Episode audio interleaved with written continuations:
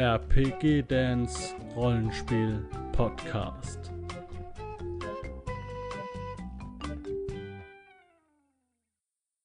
Senkt euer Haupt, meine Brüder. Bekämpft die Dämonen in der Welt. Niemand soll sich vor euch verstecken. Bringt sie zum Beten oder lasst sie für ihren Frevel bezahlen. Es ist an den Guten, sich zu erheben. In nomine veritas, in nomine et fili et patris, in nomine veritas et sanctus. Amen. Ja, mit diesem, mit diesem Schlachtgebet begrüßen wir euch bei den Zufallsbegegnungen. Äh, heute geht's um ein Thema, wo der Ben schon äh, ein bisschen eine feuchte Hose bekommt, denn wir reden heute über Geistliches und Religion und Götter im Rollenspiel. Und ich verstehe gar nicht, ich verstehe gar nicht, warum das so ein heißes Eisen ist. Ach, Es im Rollenspiel, das ist kein Problem. Das geht. Ja, ich meine, wir, wir, wir, wir, wir fangen ja jetzt hier nicht an, aus der Tora zu zitieren oder, oder so, oder? Oder, oder der Bibel. Ähm, Ah, ähm, und äh, ich wär, würde auch gerne die Richtung so ein bisschen vorgeben, dass wir auch ver vielleicht versuchen, verschiedene Genres mal so ein bisschen zu beleuchten, äh, wie da die Religion gehandhabt wird. Ähm, wer möchte, möchte jemand ein Genre schon direkt von Anfang an wegpicken? Wie wär's dann mit Star Wars? Halleluja. Fa- Also Fantasy. Gut. Fantasy, Sci-Fi, gibt Hm? ganz viele Möglichkeiten, das einzusortieren. Und, okay, äh, da darf, grad- darf Nicknack, dann mach mal. Da ich gerade auf meinem zweiten äh, Monitor einen kleinen Yoda sitzen sehe und im Moment ein bisschen im Star Wars Fieber bin, ähm, ist das für mich so ein ganz klassisches Beispiel für, äh, für relativ viele Anführungszeichen Rollenspielreligionen. Ähm, denn da gibt es ja auch mit der Macht und äh, den äh, Idealen, die damit verknüpft ist, tatsächlich einen ähm, religiösen Orden, der irgendwie Dinge vorgibt, äh, den man äh, auch wenn man wollte, als äh, fanatisch bezeichnen könnte. Es gibt ein sehr, sehr schönes Video, das zeigt, dass äh, äh, die Jedi aus Star Wars eigentlich ähm, in etwa die gleiche Einstellung verfolgen wie der islamische Staat. Also äh, dieses sehr sehr äh, dogmatische, was die Mhm. Jedi verfolgen, ist was, was finde ich sehr typisch ist für Rollenspielreligionen. Eine ähm, übertrieben starke äh, Richtung, bei der man sich, äh, bei der man sich irgendwie darauf einlässt, wir haben diesen Gesetzen zu folgen. Und was ich halt nicht so häufig sehe, sind Rollenspielreligionen, bei denen die Leute halt so ein bisschen dran glauben oder auch nicht. Also das, was man so ein bisschen auch in der Realität äh, an vielen Stellen mitverfolgen kann, dass man halt irgendwie sonntags in die Kirche geht, weil man geht halt sonntags in die Kirche, aber ähm, äh, viel mehr macht man dann auch nicht.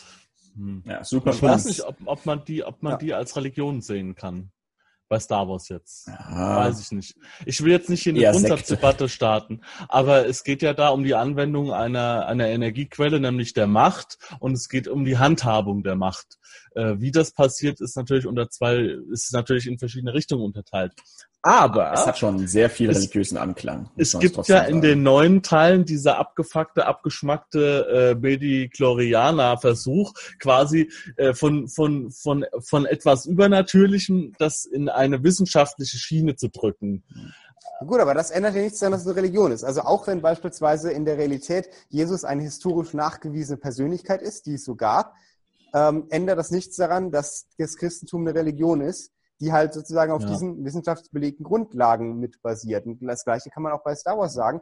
Bloß weil die Midi-Chlorianer inzwischen als wissenschaftlich belegte Grundlage in, in dem Universum gelten, ähm, macht das den, äh, den die Glaubenssätze der Jedi und der Sith nicht zu weniger Religion. Denn der Umgang damit, dass man eben sagt, wir haben bestimmte Dogmen, es gibt diesen Jedi-Kodex, den ich nicht auswendig kann, aber den ich vor zwei Tagen oder so mal wieder gesehen habe, als ich äh, bei äh, Knights of the Old Republic reingeguckt habe.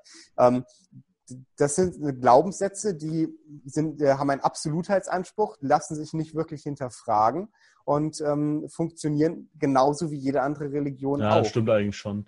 Äh, Nochmal ganz kurz für alle da draußen, die nicht wissen, was Midi-Chlorianer sind, weil sie nicht im Thema sind. Das ist quasi wie bei Star Wars die Macht gemessen wird. Also ein hoher Midi-Chlorianer-Spiegel im Blut oder irgendwo heißt, man kann sehr gut Macht wirken. Ja. Also ich Aber das ich, stimmt, Punkt, da hast du recht, Nick, Nick. Den Punkt äh, vom Daniel insofern noch interessant, äh, den wir vielleicht vertiefen könnten. ähm, als du gesagt hast, es gibt hier ja solche Leute, die so halb atheistisch sind, halb agnostisch, mal das glauben, mal das glauben. Aber im Rollenspiel haben wir, ich gehe jetzt mal auf den nächste Genre kurz ein, weil mit Star Wars Ja. ja. nicht so viel am Hut. Unbedingt. Das Fantasy-Rollenspiel, was äh, mit Pantheons zugeschüttet wird. Ähm, da haben wir, habt ihr schon mal einen Atheisten gespielt im, im Fantasy-Rollenspiel? Wenn, Oh ja. wenn oben auf der, auf der, auf dem Charakterblatt auch immer Deity oder, oder Religion oder Glaube steht? Bis jetzt immer. Ich habe jetzt erst mit einem Druiden angefangen, irgendwie einen Glauben überhaupt zu spielen, weil ich habe mich immer, ich habe immer Angst davor. Also ich persönlich Okay. bin auch Atheist und wollte dann und und kann mit diesem Glaubenskonzept eh nicht so viel anfangen. Ähm, dann habe jetzt zum ersten Mal einen Druiden gespielt, da fällt es mir relativ leicht, weil man kann sich an der Natur orientieren und ist damit eigentlich immer ungefähr im richtigen Weg. Und man muss nicht, und, und, und dadurch ist mir aber aufgefallen, dass das eigentlich das Rollenspiel bereichern kann. Also, ähm, ich habe jetzt, wie gesagt, das ist jetzt eigentlich mein erster Charakter, wo ich das mit dem Göttern oder mit einer Macht in dem Fall benutze, ja. Das heißt, du hast in deinen, darf ich direkt äh, zurückfragen, in deinen anderen Rollen alles negiert, was diese Fantasy-Welten zusammenhält. Also sowohl die Mythologie als auch die, das Götterpantheon, wo dann all deine Leute äh, geglaubt haben und äh, im Gegensatz zu der realen Welt ja auch klare Zeichen dafür bekommen. Sagen wir Mhm. mal, ein Kleriker, der seine Wunder, dann hast du dann gesagt, nee, nee, das ist kein Wunder oder keine klerische Magie, sondern der hat einfach Bücher gelesen und kann wie der Magier auch Magie wird. Das also habe wie hast du das ich gespielt? eher, eher ausgeblendet. So. Also man nimmt es zwar wahr, aber man hat jetzt keinen Bezug zu den Göttern. So habe ich es dann eher gespielt. Wenn wir da gerade beim Fantasy-Genre sind, möchte ich da einfach mal etwas vertiefen äh, und ein Beispiel aus DSA rausgreifen, weil DSA für mich so das klassische äh, Beispiel für das ist, Ben, was du gerade auch sagst, nämlich, dass man irgendwie eigentlich alle Charaktere diesen Glauben haben, äh, wenn sie gut sind.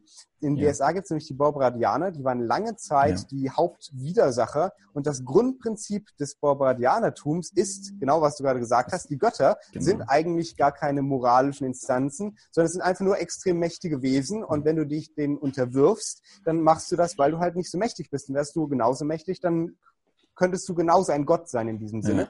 Und ähm, diese, ähm, diese Setzung in dem Setting, dass dass es sozusagen böse ist, wenn man sich nicht den Göttern unterwirft, und darauf läuft es ja am Ende hinaus, ist natürlich schon ziemlich extrem eigentlich. Also, ähm, wenn ich beispielsweise auch überlege, du hast eben gefragt, habe ich schon mal Atheisten gespielt? Ich selbst habe in äh, Fantasy-Settings noch nie Atheisten Mhm. gespielt. Ähm, aber die Frage ist auch, wie man Atheist definiert. Jemanden, der Ja. nicht daran glaubt, dass es die Götter gibt, das gibt es selten, weil man weiß, dass es sie gibt. Aber jemanden, der sozusagen nicht sie nicht als moralische Instanzen akzeptiert, so jemanden hatten wir auch, äh, hatten wir auch häufiger. Also Mhm. und äh, tatsächlich gab es dann auch echte Konflikt. Streitigke äh. Streitereien einmal, weil eben ähm, dieser Spieler äh, sehr, sehr, bisschen sehr wichtig war. Äh, dieser Glaube, dass eben die Götter auch nur äh, Personen sind und sozusagen nur er selbst für sich die moralische Instanz äh, darstellen kann. Aber der Rest der Gruppe, also ich mit meinem Geweihten, ich spiele ja immer Fex-Geweihte, für die, Mhm. die es nicht wissen, und äh, alle anderen äh, mit ihren äh, auch entsprechenden Glaubensrichtungen, ähm, haben, da hat das einfach nicht gepasst. Das hat richtig geclasht und hat, glaube ich, mit dazu geführt, dass die Gruppe in dieser Form jetzt nicht mehr existiert. Okay. Ja. ja, es ist ja immer interessant. Also ich meine, äh, wenn man sich mal den Glauben oder die Religion auf der, auf, auf, in der realen Welt ansieht, äh, man hat, mh, sagen wir mal, eine Handvoll äh, große Religionen, die über Jahrhunderte oder Jahrtausende sich gegenseitig bekämpft haben mit äh, Wort und mit dem Schwert ähm, und jetzt mittlerweile einigermaßen friedlich nebeneinander existieren. Die Welt ist aufgeteilt. Ähm, es gibt extremistische Sch- Strömungen, die halt äh, in die eine oder in die andere Richtung wirken. Aber ähm, ja, es gibt halt verschiedenste Formen. Ähm, was jetzt beim Rollenspiel, gerade beim Fantasy dazu kommt, ist halt, dass die Götter in dem Sinn, es gibt da keine Religion an sich meistens. Jedenfalls äh, sind es dann meistens direkt bezogene Götter. Und diese Götter existieren auch. Also als- mal in den meisten Settings, die ich kenne, existieren die Götter. Ähm, ist das so der Wunsch, äh, äh, quasi äh, zu erklären, dahinter ist noch etwas, hinter diesem Glauben? Oder warum wird das so gemacht in allen Fantasy-Rollenspielen? Warum existieren die Götter? Also zum einen denke ich, dass man, äh, wenn man eine Fantasy-Welt entwickelt, äh, dass man sich natürlich an der echten entlang hangelt und an der Geschichte. Und ähm, die Faszination, äh, eben, bin ebenfalls nicht gläubig, aber die Faszination an einem ägyptischen oder griechischen Pantheon, was ja ähm, ich warte mal, bis du deinen Toilettengang beendet hast. die oh. Faszination äh, an einem Pantheon von äh, vielerlei Archetypen, die da oben dann sitzen. Ja, der Kriegsgott, die Weisheitsgöttin und äh, der dann mit dem Schakal und was weiß ich alles. Ähm, ist ja ein ja. großer, großer Teil des äh, Fantasy, ja. Äh, und das sind aber alles abgelegte. Das orientiert sich ja nicht an der, an der realen Welt. Das orientiert sich an, an all, abgelegten Glaubensstrukturen, die es ja hier jetzt in dieser Welt kaum noch gibt. Genau, aber da du mit Archetypen arbeitest in Fantasy und da du mit äh, Klassen arbeitest oder mit, ähm, sage ich mal, Naturellen der Figuren, der äh, Dieb, der edle Krieger, der Kleriker, der Paladin, die alle irgendwie ihre Persönlichkeiten widerspiegeln müssen in ihren Gottheiten, äh, musst du auf ein Pantheon zurückgreifen. Und dann äh, kannst du natürlich auf äh, eine Mannigfaltigkeit von interessanten Gestalten zurückgreifen. Äh, und deshalb würde ich sagen, wird deshalb die Orientierung an diesen alten, antiken, äh, klassischen Pantheons oder ah, an ger germanischen, wobei, nordischen. Das ist natürlich ein Punkt, ja. ja. Wobei ich auch sagen muss, ähm, ich würde vermuten, dass es sehr stark einfach damit zusammenhängt, dass man eben die entsprechenden Welten widerspiegelt. Also wenn ich mir klassische Fantasy-Settings angucke, die sind ja nicht aufgebaut wie unsere heutige Welt mit Autos und was alles dazu gehört. Die spielen entweder in einem Mittelalter oder in einer Antike.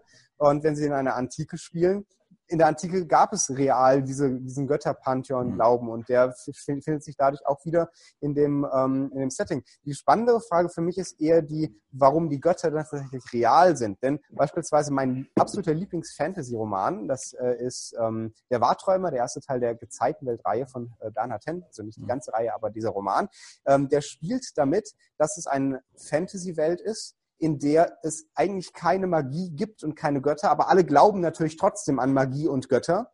Und es kommt dann nur nach und nach so ein bisschen was rein, wo man immer wieder Szenen hat, bei denen man merkt, hm, glauben die jetzt nur, dass das so ist? Oder ja. ist da tatsächlich irgendwas Magisches passiert oder irgendwas Göttliches? Und dann mhm. gibt es dann immer mehr diese Vermischung zwischen dem ähm, eine rein Welt, wie sie hätte sein können, und einem ähm, äh, einer Fantasy-Welt, wie wir sie gerade besprochen haben, bei der die mhm. Götter real existieren. Und auch dieser Teil davor, bevor irgendwie die ersten Aspekte auftauchen, der fühlt sich schon sehr fantasymäßig an, liest sich auch sehr gut. Ich könnte mir sehr gut vorstellen, darin zu spielen. Also eigentlich wäre die Real, dieses reale Göttliche gar nicht notwendig, damit es mhm. funktioniert. Ähm, ja, ähm, nochmal, um darauf zurückzukommen, ich hatte ja angangs gesagt, mal äh, vielleicht die, das eine oder andere Genre mal abgrasen. Äh, wir hatten, wir hatten Fantasy und wir hatten Star Wars. Star Wars ist ja eigentlich ähm, technologisch weiter, aber in der Vergangenheit.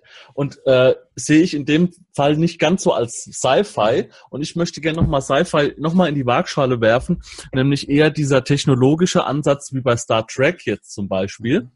Oder bei äh, anderen in dieser, sagen wir mal, äh, wo die, wo die menschliche Kultur quasi in der nächsten Stufe ist und quasi den Glauben überwunden hat, weil der Glaube äh, die technologische Entwicklung behindert.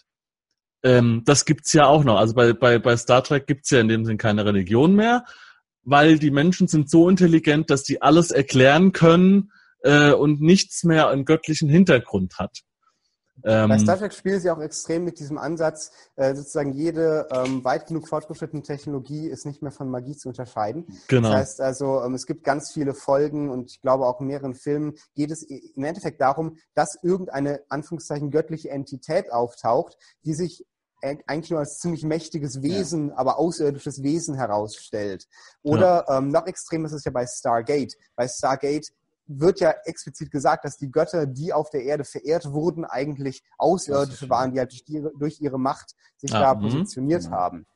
Ähm, wenn ich so drüber nachdenke, fällt mir auch kein Sci-Fi-Genre ein, was ähm, äh, eine real existierende Götter sozusagen ja. in dem Sinne als nicht außerirdische äh, Entität, sondern als moralisch einwandfrei postuliert. Auch Star Wars, selbst wenn, wenn du es nicht zu, Star, zu Cypher zählst, wenn man es jetzt zu Cypher zählt, wie ich es machen würde, fällt ja auch in diese Kategorie, dass es dort zwar Glaube gibt, aber keine in dem Sinn real existierenden mhm. Götter. Durch die Midichlorianer sogar genau. noch stärker äh, entmystifiziert. Also ich mein- irgendein ich- Setting ich mein oder nur, ich- Natürlich, na, natürlich ist Star Wars auch äh, Sci-Fi, aber es ist nicht so dieser klassische Sci-Fi, wenn ich jetzt so an, an, an Technik, viel Technik und, äh, und kalt und Space und hin und her an Raumfahrt denke. Da ist Star Wars ist eher so, hat so eine Leichtigkeit, so ein Abenteuer, so ein Indiana Jones-mäßiges. Das ist nicht so, es hat einen anderen Ansatz und ist auch eher religiös. Und das ist halt der, der, der Unterschied. Ne? Wenn du sagst, hast ja recht, da hast mich ja überzeugt mit, dass äh, bei Star Wars Religion quasi über die Macht kommt und über diese Sith und die Jedi und die Orden und es wird Jedi, religiös Tempel, ne? und auch die und auch die äh, auch die anderen äh, Or- Orden, die es da so gibt, die sind alle religiös angehaucht und so weiter. Und das ist halt der Versuch, was Göttliches in eine Science-Fiction-Welt zu implementieren, halt auch. Ne? Aber ganz ehrlich, es gibt Religion auch in anderen Sci-Fi-Szenen, äh, Sci-Fi-Settings. Erstes Beispiel Warhammer 40k. Ja. Warhammer 40k arbeitet mit Mhm. einem Gott-Imperator, wenn ich mich nicht irre, ist das das richtige Wort. Und mit Ähm, den Chaosgöttern, die existieren Genau. tatsächlich, ja. Wie ist das eigentlich da? Sind da die Chaosgötter, weil ich kenne mich da nicht so gut aus, sind da sozusagen, sind da irgendwelche, sind den gute Götter entgegengesetzt, die dann tatsächlich auch als moralisch einwandfrei gut gelten? Oder Also- sind die Chaosgötter nur extrem mächtige Wesenheiten wie bei Stargate oder Star Trek?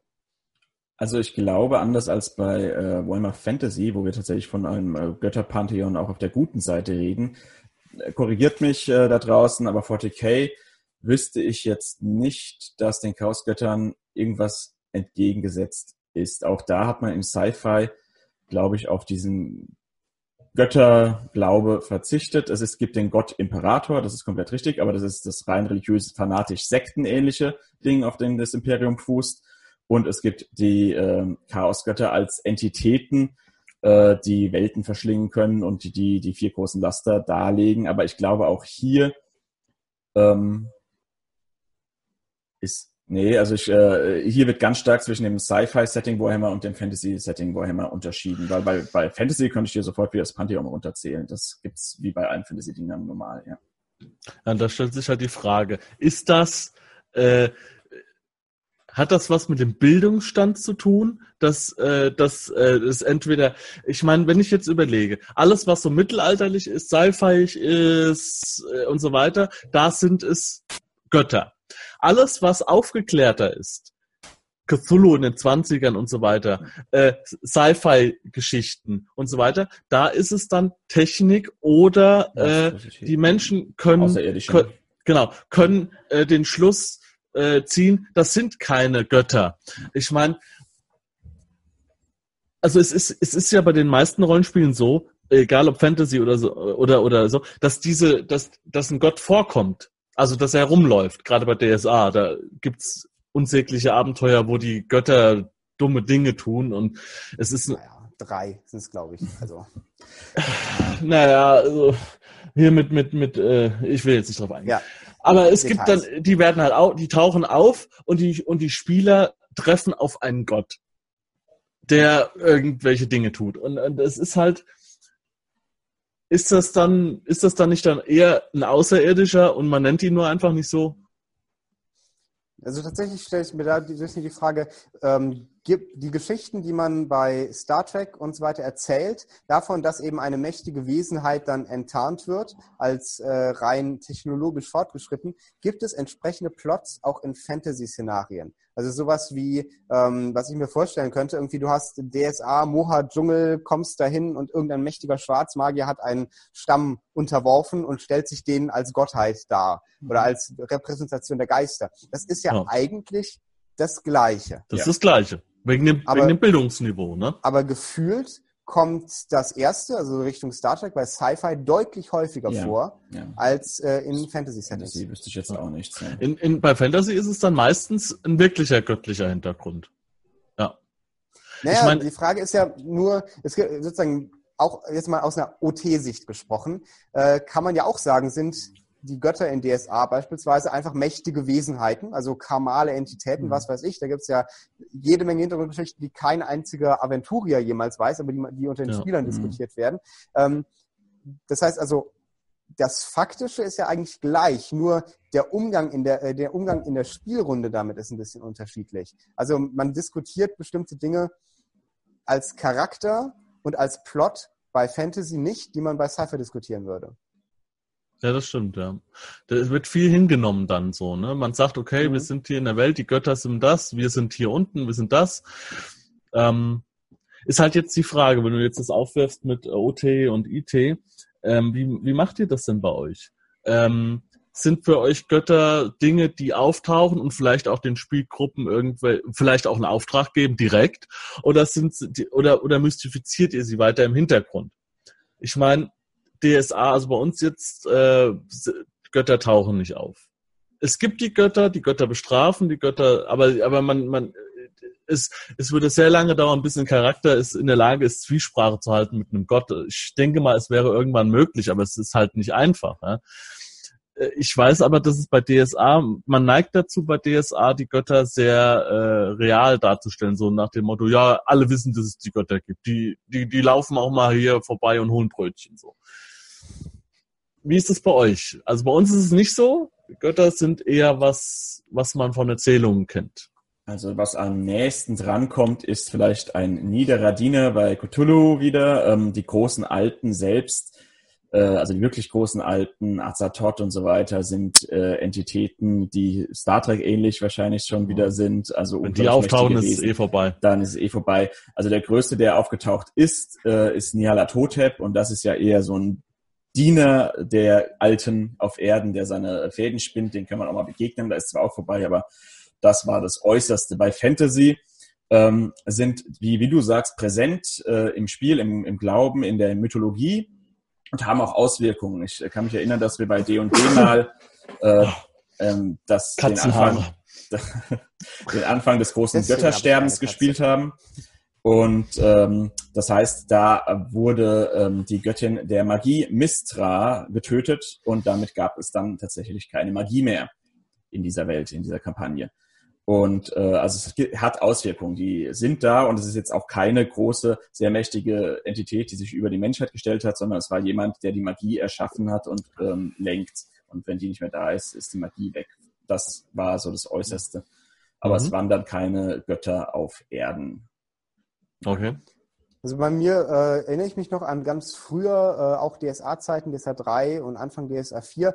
Da hatten wir dann, ich glaube, ich glaube, wir haben keines der Abenteuer gespielt, wo Götter auftauchen, aber wir haben eine Kampagne gespielt, eine relativ bekannte, in der man mit äh, Halbgöttern zu tun hat und denen auch persönlich sozusagen die Hand schüttelt.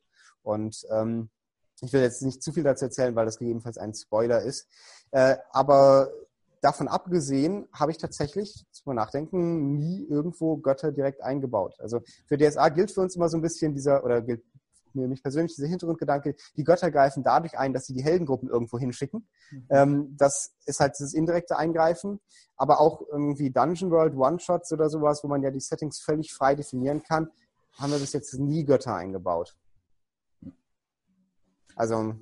vielleicht ah. einfach aus dem Grund, ja. dass, dass das immer etwas sehr Mächtiges ist und ich bis jetzt auch kein so wirklich richtig episch mächtige Geschichte gespielt habe, bei der es halt darum geht, dass dann am Ende irgendwie die Charaktere selbst zu Göttern werden oder was in der Art. Wobei ein Freund von mir da eine ganz interessante Kampagne geleitet hat, äh, nämlich eine ähm, zweigeteilte. Die erste Hälfte spielte sozusagen tausend Jahre in der Vergangenheit äh, über eine Heldengruppe, die Magie zurück in das Land bringt. Und ähm, genau diese Heldengruppe wird dann im zweiten Teil der Kampagne, das tausend, das sozusagen in der Gegenwart spielt, als Held, äh, als Götter verehrt mhm. und äh, sind auch wie es sich für die, die gehört, tatsächlich dann als Götter da präsent mhm. und äh, können sozusagen können Kleriker haben, können Paladine haben und so weiter. Mhm. mhm. Ja, ich denke, wenn, wenn da der, der große Baron dann auch auf Erden kommt, äh, ist das auch eine Art Entmystifizierung letztendlich. Ich weiß ja. nicht, ob man das überhaupt spielen will oder ob das nicht sogar was kaputt macht äh, in dem kompletten Hintergrund. Ja, ich finde es halt, also ich persönlich finde es halt ähm, ich fände es immer schade oder ich finde es immer schade, wenn so Götter dann aber mal auftauchen oder rumlaufen oder irgendwas. Also ich meine, wenn, wenn eine erfahrene alte Rollenspielgruppe irgendwo hinkommt und, und, und trifft wirklich mal so einen Gott, weil es einfach einen triftigen Grund gibt, weil einfach der, äh, irgendwas, die Gruppe irgendwas aufdeckt oder was bekämpft, was der Gott gut findet, ähm, dann würde ich das schon versuchen sagen wir mal, auch extrem würdig darzustellen. Also nicht von wegen, es kommt irgend so ein dunkelhaariger Typ auf euch zu, äh, ihr fühlt euch irgendwie gut, wenn der da ist. Also ich meine, es gibt halt immer so plumpe Geschichten, ja, dass das einfach so äh, eingeworfen wird. Und es gibt halt auch so ein Ding, dass man halt es eher so ein bisschen episch darstellt halt, ja. Und dann würde ich es halt eher versuchen, in die Richtung zu ziehen. Ähm, eher so ein bisschen wie bei, äh, ich weiß nicht, ob ihr das kennt, bei Babylon 5 zum Beispiel mit den Wollonen. Ja? Mhm. Äh, die Wollonen sind ein uraltes Volk, Millionen von Jahren alt und äh, die stecken immer in Anzügen. Achtung, Spoiler, falls es jemand noch sehen will, ist eine uralte Serie, aber die stecken immer in so Druckanzügen. Und diese Anzüge haben sie an, A, um atmen zu können und B, aber auch, damit sie nicht erkannt werden. Weil wenn die, wenn man sie sieht, sieht jeder, zum Beispiel würden wir jetzt, wenn, ich Christ bin, würde ich Jesus Christus sehen. Wenn ich ein anderes außerirdisches Wesen bin und glaube an den großen Gelgamek, dann sehe ich den großen Gelgamek. Ja? Also so, so funktionieren die Wollonen halt. Ja? Ein Volk, was halt Millionen von Jahren alt ist, das halt aber für jeden halt wie dieses göttliche Wesen halt wirkt. Allerdings gibt es jetzt zum Beispiel in der Babylon 5 Welt, in der Hintergrundwelt, gibt es aber auch die Religionen. Die, die haben da auch einen großen Einfluss.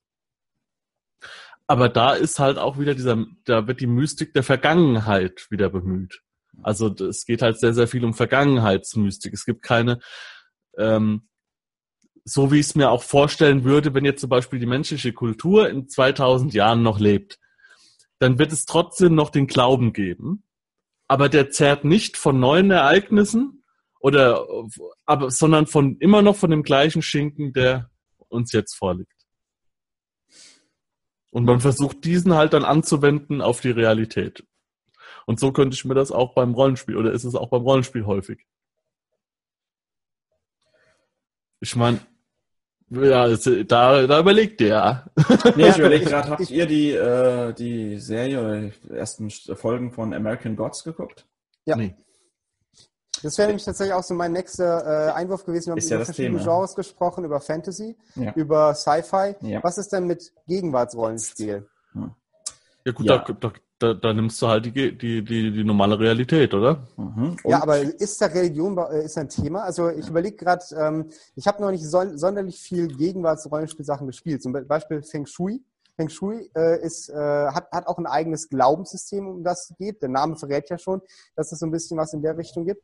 Ähm, aber so ein ganz klassisches Hier und Jetzt Echtzeit-Rollenspiel, äh, da habe ich Fiasco mal gespielt. Mhm. Und da hatten wir irgendwann mal so eine Cthulhu-mäßige Episode dabei, mhm. aber ich kann mich nicht erinnern, dass ich jemals die real existierenden Religionen mhm. als wesentliches Thema in einem Rollenspiel, äh, in einer Rollenspielrunde hatte. Ich, ja, gut, das kommt dann halt auch, kommt ja auch auf den Master an oder auf die Idee, die man äh, transportieren will, ne? Hattet ihr sowas schon mal? Acht Jahre World of Darkness, äh, Jetztzeit-Kampagne hinter mir, ähm, wirklich lange durchgespielt und dort ist die einzige Religion tatsächlich die Mythologie von Vampire oder von Werwolf, also die Mythologie dahinter, wie die Welt nach diesem Wesen wirklich funktioniert.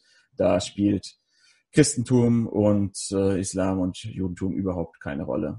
Da gibt's Anleihen vom Buddhismus dann, je nachdem, welche Werwölfe man spielt aber ähm, die haben ihre eigene Mythologie und die ist da tatsächlich ziemlich zentral. Also gerade Werwolf ist ein unglaublich religiös und mythologisches Rollenspiel, ähm, weil es sehr auf der Geisterebene ja auch funktioniert.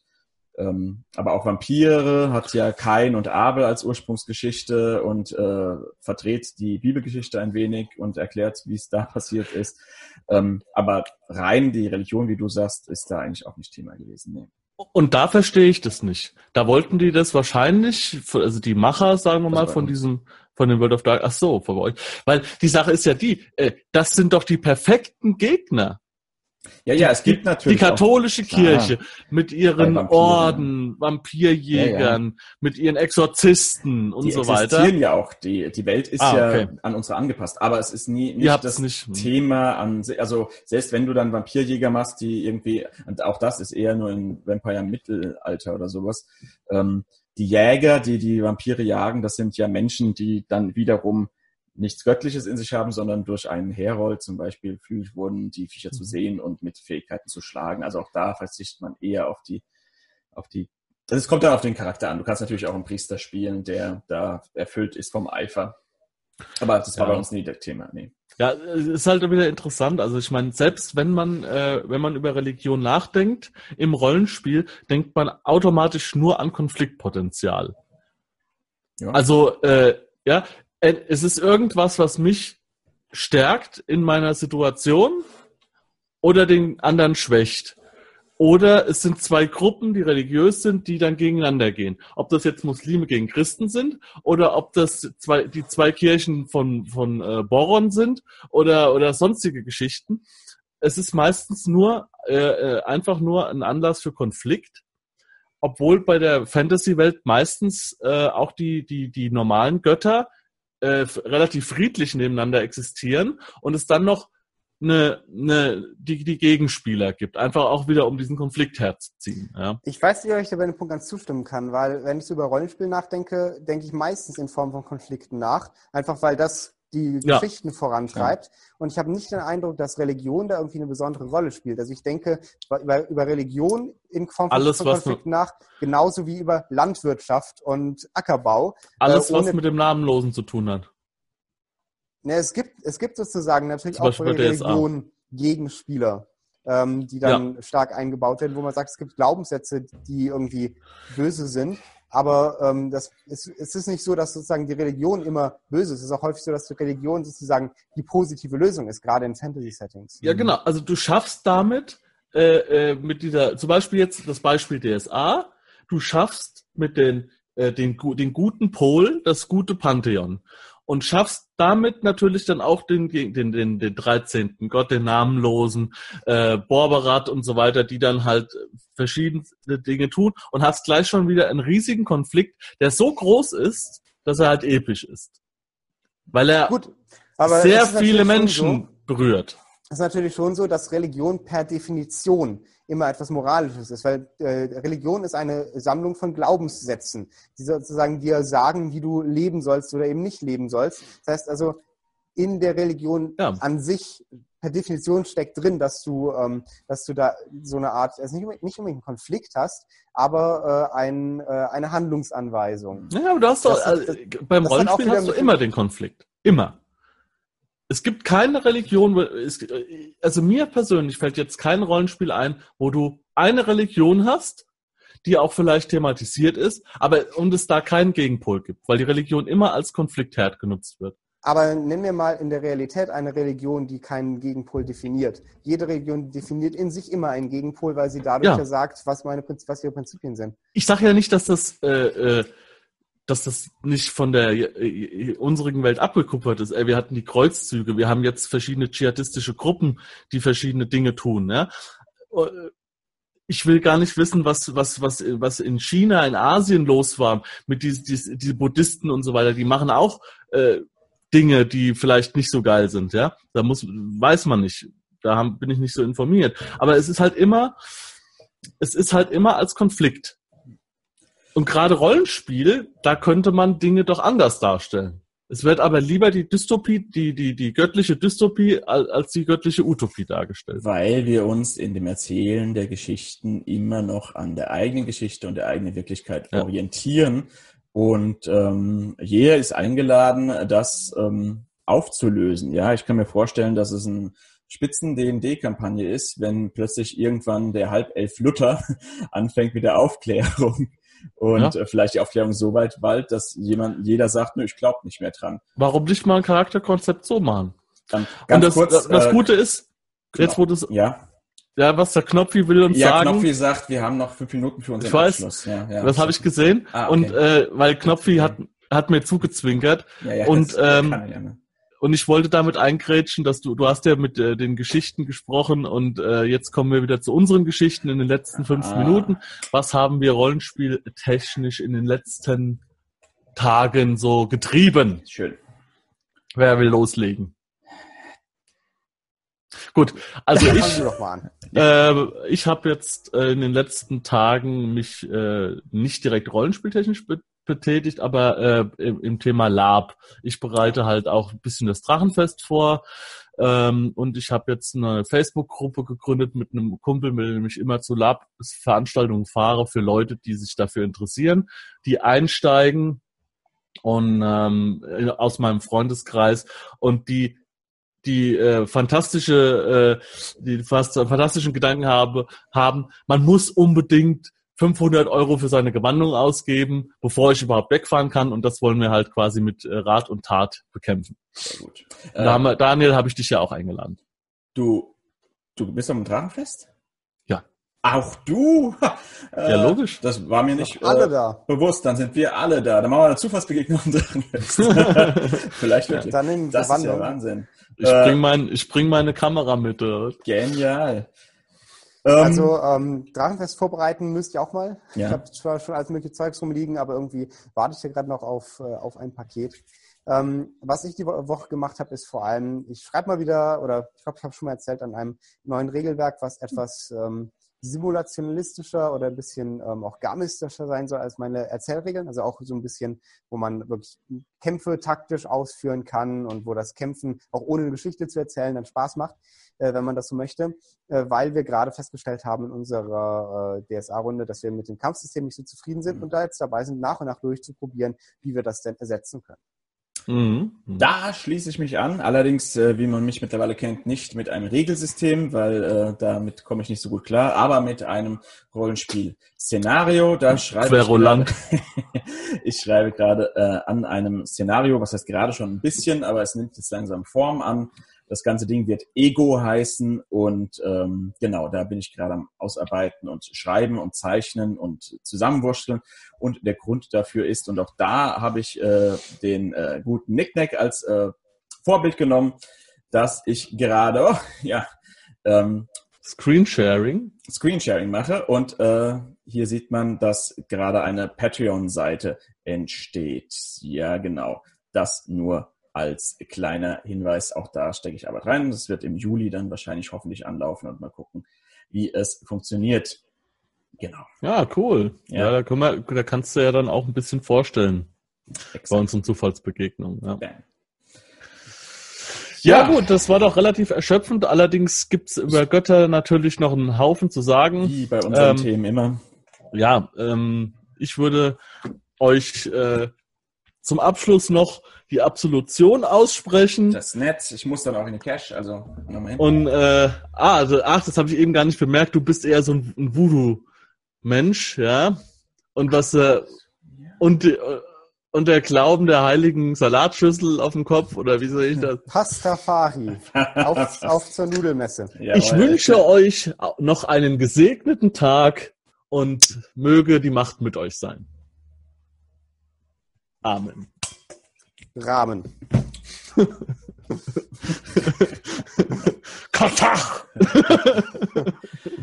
Wenn du Lust hast, neue Abenteuer mit deiner Gruppe zu erleben, dann schau unbedingt mal in meinen Webshop www.dance-abenteuerwelt.de Bücher, Abenteuer und Battlemaps für das Online-Spielen. Ich habe für dich in meinem Webshop das Abenteuerpaket Orient gratis zur Verfügung gestellt. Das Abenteuerpaket zu meinem Midgard Let's Play Das Herz einer Prinzessin enthält über 50 Handouts und Grafiken. 7 Battle Maps und über 150 orientalische Münzen, die du in dein Roll20 oder in einen anderen virtuellen Spieltisch einbinden kannst. Link zu den Angeboten in der Beschreibung.